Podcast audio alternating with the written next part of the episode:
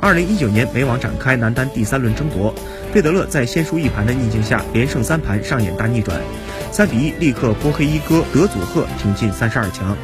本届美网，费德勒虽然豪举两连胜，但也存在一大短板，就是开场过于慢热。